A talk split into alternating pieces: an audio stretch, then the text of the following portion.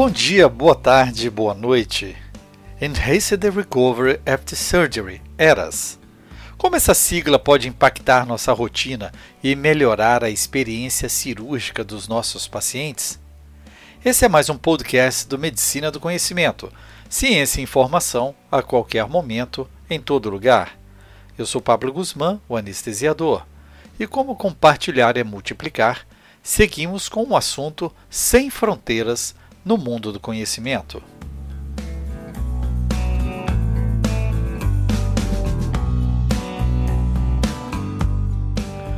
Alteração imediata para melhorar a qualidade do cuidado cirúrgico não é descobrir novos conhecimentos, mas integrar o que nós já sabemos na prática clínica.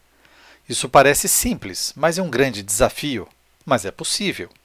Esse desafio é real pois vimos na prática que os ambientes do processo perioperatório, como o ambulatório que diagnostica e avalia o paciente, o centro cirúrgico onde o ato cirúrgico ocorre e as unidades de terapia intensiva e enfermarias onde o paciente se recupera, não se comunicam e exercem ações às vezes antagônicas e desconexas dentro de cada momento. O objetivo maior é fazer com que todas as peças tenham o paciente como foco principal. As iniciativas de otimização da recuperação pós-operatória, ERAS, na sigla em inglês, são importantes para ajudar no desenvolvimento de segurança e no momento da satisfação do paciente em sistemas hospitalares. Os protocolos recebem nomes próprios a cada sociedade pelo mundo, mas vamos chamá-lo de ERAS. Como base, todos fornecem planos transformadores para o controle da dor aguda, acelerar a recuperação do paciente e reduzir as complicações no perioperatório e a duração da internação hospitalar. Além de melhorar os resultados dos pacientes, os mapas de cuidado e a padronização ERAS resultaram na redução notável no uso de opioides em pacientes cirúrgicos. Os roteiros de cuidados do ERAS são abordagens multidisciplinares, colaborativas e baseadas em evidências para cuidados perioperatórios, baseados em princípios científicos que otimizam o cuidado pré-operatório, intraoperatório e pós. Os caminhos do ERAS são pacotes de cuidados clínicos que fornecem abordagens consistentes ao momento perioperatório. O conceito ERAS foi desenvolvido na Dinamarca na década de 90 pelo cirurgião Dr. Henrik Kellett. Ele sugeriu que combinar várias intervenções perioperatórias validadas cientificamente, peridural torácica, nutrição prévia, adequação da fluidoterapia e deambulação precoce, em um pacote sinérgico, levaria a melhorias relevantes na recuperação e segurança do paciente.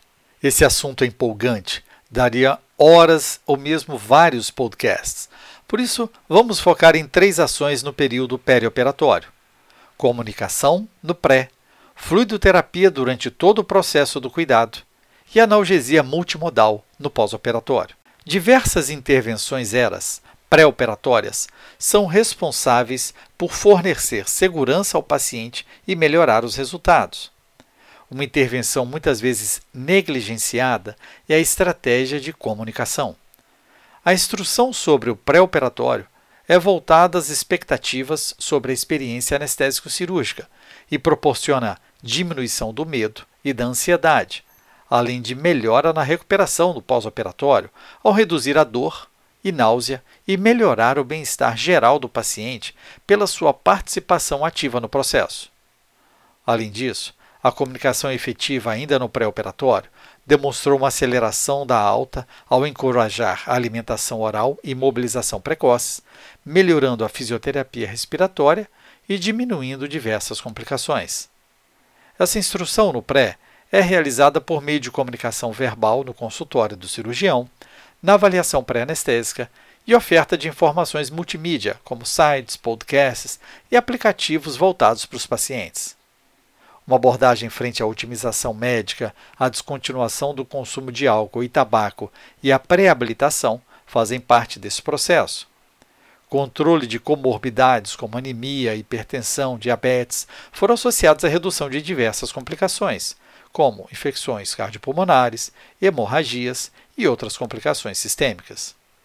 A descontinuação do consumo de álcool e tabaco por quatro semanas ou mais, antes de procedimentos seletivos, também reduziu a morbidade.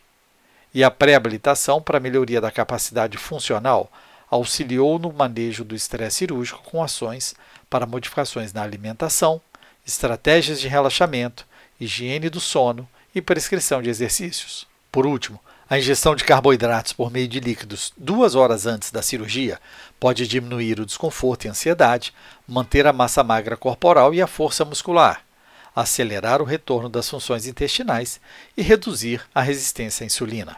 O gerenciamento de fluidos se expande nos períodos pré, intra e pós-operatório, no que tange como metas a euvolemia no pré e a normovolemia no intra e pós-operatórios. Esse é um componente importante, mas também controverso nos protocolos ERAS. Embora exista o debate acerca da adequação da terapia de fluidos restritiva versus liberal para procedimentos diferentes em subgrupos diferentes de pacientes, há consenso de que o objetivo principal no manejo do fluido é manter a euvolemia central e evitar o excesso de água e sal. A manutenção do estado euvolêmico demonstrou redução nas complicações pulmonares e renais, retorno mais rápido da função intestinal e redução de infecções na área cirúrgica e no trato urinário.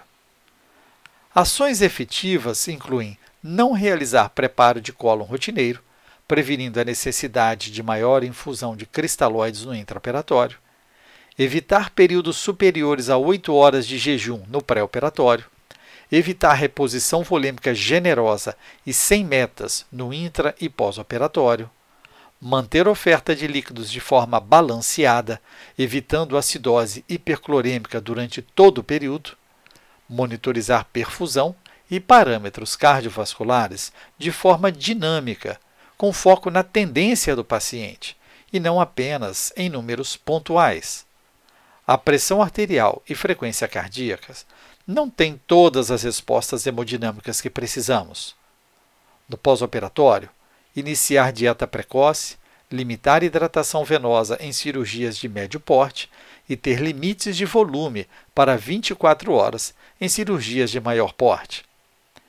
Ofereça o fluido que o paciente necessita, não fazendo de forma nem tão restritiva, nem tão liberal. Você já se deu conta do volume fundido no período intra e pós-operatório imediato?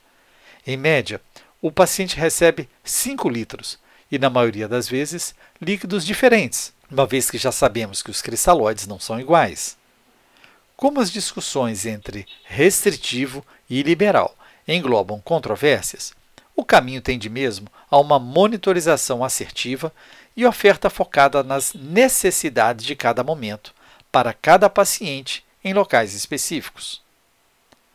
Um componente essencial de todos os protocolos é o manejo multimodal da dor. Diferentemente de regimes tradicionais centrados em opioides, o manejo da dor abrangente e multimodal deve focar no uso de dois ou mais medicamentos analgésicos não opioides ou técnicas para minimizar ou eliminar o uso dos medicamentos opioides no perioperatório. Essa nova abordagem resultou em melhora nos níveis de dor, redução do uso de opioides, redução dos seus efeitos colaterais, como náusea, vômitos, pruridos, sedação, insuficiência respiratória, íleos, retenção urinária, vício e dependência de opioides.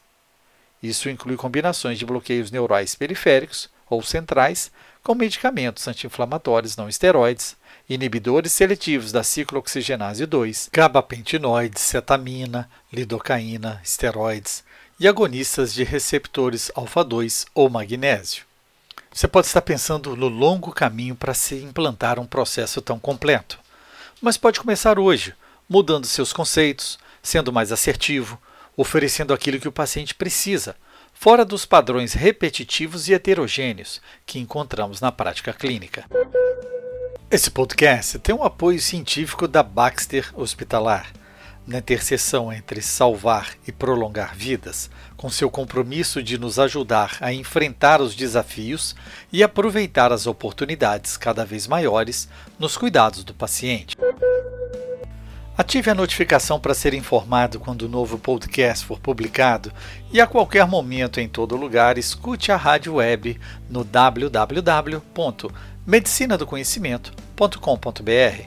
Escolha sua plataforma, ouça mais podcasts. Siga lá no Spotify, Deezer, iTunes, Google Podcast, SoundCloud, YouTube e mais uma dezena de agregadores. Medicina do Conhecimento, você escolhe o player da sua preferência. É importante seu feedback, compartilhando nas redes sociais, deixando seu like. Isso aumenta a divulgação do projeto. Pode entrar em contato conosco também sugerindo o próximo tema. Fique ligado nas redes sociais, Twitter, Facebook e Instagram, Medicina do Conhecimento. Afinal, compartilhar é multiplicar.